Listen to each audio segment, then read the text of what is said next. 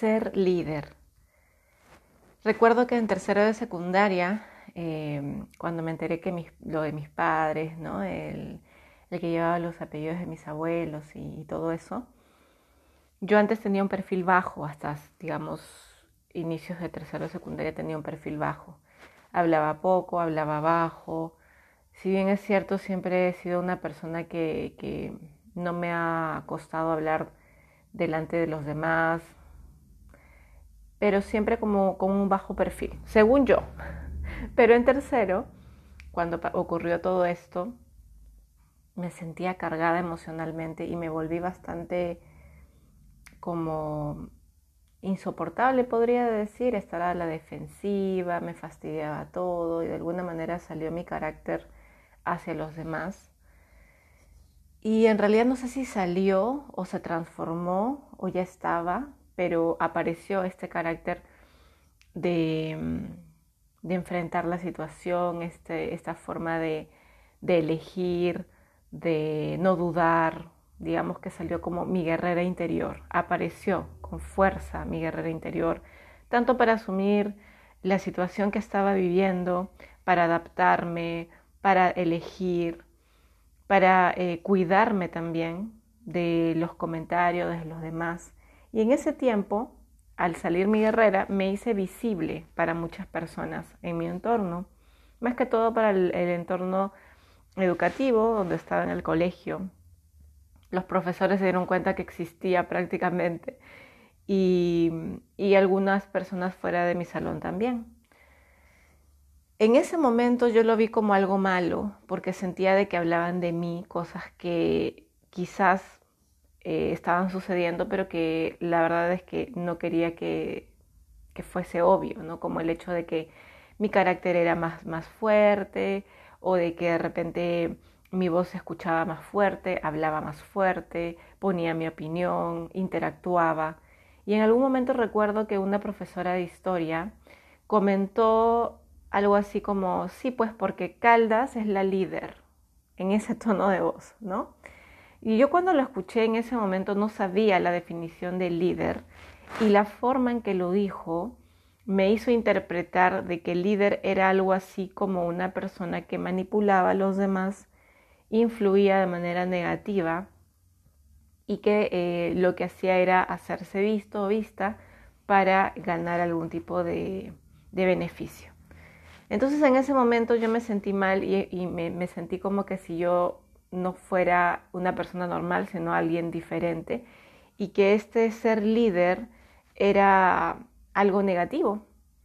Desde ahí lo empecé a tomar como en cuenta eh, en mi forma de ser y quería negar esa parte de mí, no quería aparecer, no quería que me vieran, sin embargo, siempre yo estaba en entornos donde las personas no tenían iniciativa, no tenían eh, proactividad. Entonces era yo la que tenía este instinto o, este sentir de querer hacer cosas y de que nadie las propusiera y al final terminaba proponiéndolas yo. Y al final muchas de esas cosas se hacían, ¿no? Por ejemplo, el comprarle torta a los profesores, el recaudar fondos, el de repente apoyar a algún profesor en alguna actividad eh, fuera de las actividades de clases, el de repente meterme a hacer cosas en el colegio. Y así fue, así fue, fui, fui creciendo, entré a la universidad y tenía esta, esta, esta energía proactiva de iniciativa de interactuar, de unir, de, generar espacios, de no, esperar que alguien me diga qué hacer. Y así fue hasta la universidad. Recuerdo que en algún momento eh, armábamos los grupos de trabajo y yo era de las personas que decía, ya, a ver, ¿qué, ¿quién va a hacer qué? Ya, entonces como nadie hablaba, era yo la que dirigía, ¿no? Ya, tú vas a hacer esto, tú vas a hacer lo otro. Y al final, bueno, aceptaban y así fue casi los cinco años en la universidad, porque las personas no mostraban iniciativa. No me tocó personas que me dijeran, ya, no, yo hago esto, tú haz lo otro.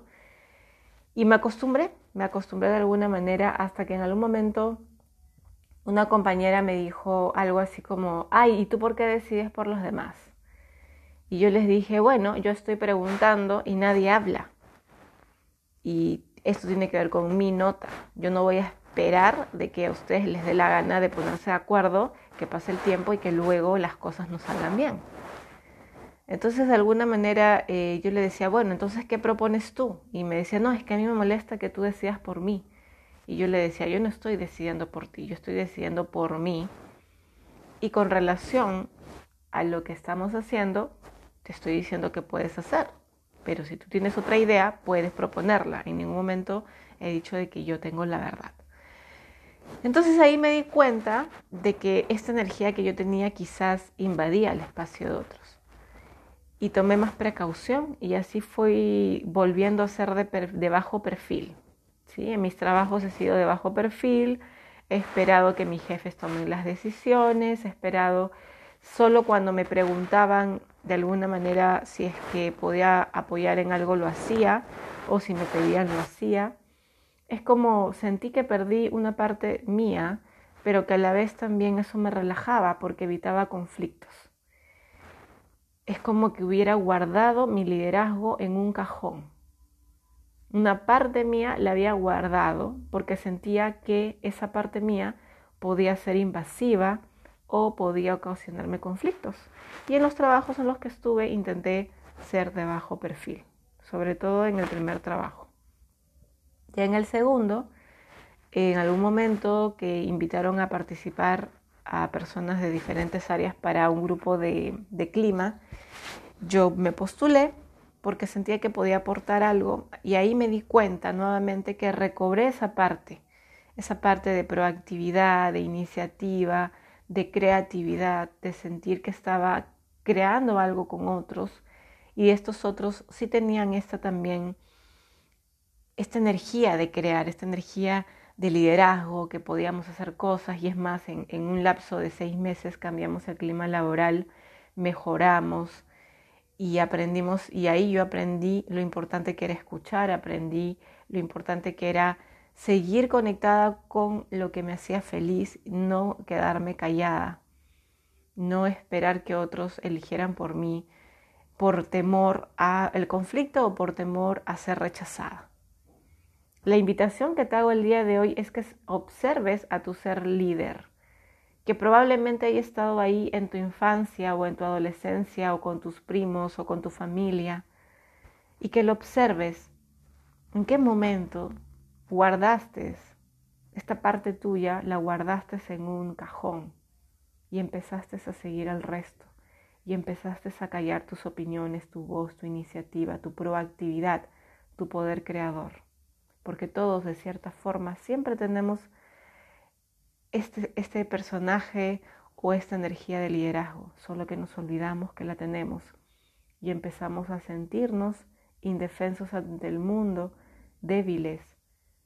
Sentimos que no somos adecuados, sentimos que no estamos encajando solo por pensar diferente. Mi nombre es Eiko Caldas, yo soy especialista en autoconocimiento y desarrollo personal y hoy te quería compartir esta anécdota que tenía desde la adolescencia. En realidad, yo siento que he sido líder desde muy pequeña, en mi familia y en otras cosas, pero en algunos ambientes me guardaba ese papel por temor a no ser aceptada.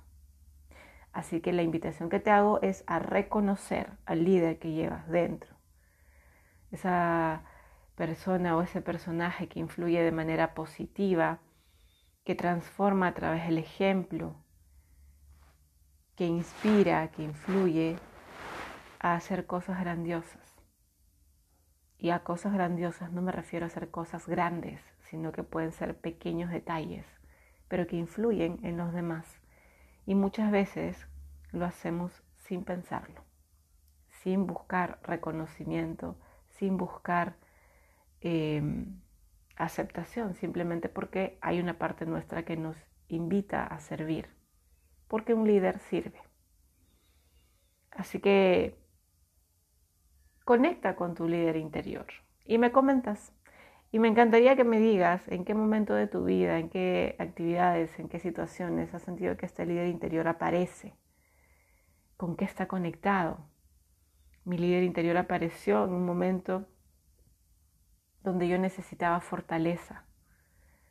Apareció en momentos donde siento que no fluye la situación. Ahí aparece, es como una energía que me ayuda a mover lo que está ocurriendo en ese momento, tanto personas como situaciones. Y no siempre elijo ser líder, pero muchas veces me escogen como líder. Entonces, en esos espacios también agradezco la oportunidad que me están brindando y el reconocimiento que no he pedido. Espero que este tema te invite a reflexionar y sobre todo a conectar con esa parte tuya para que observes las luces que te regala. Y si hay alguna sombra, como en mi caso, también la observes. Te dejo un fuerte abrazo y te invito a escuchar mis otros podcasts y también a seguirme en las redes sociales. Estamos en contacto.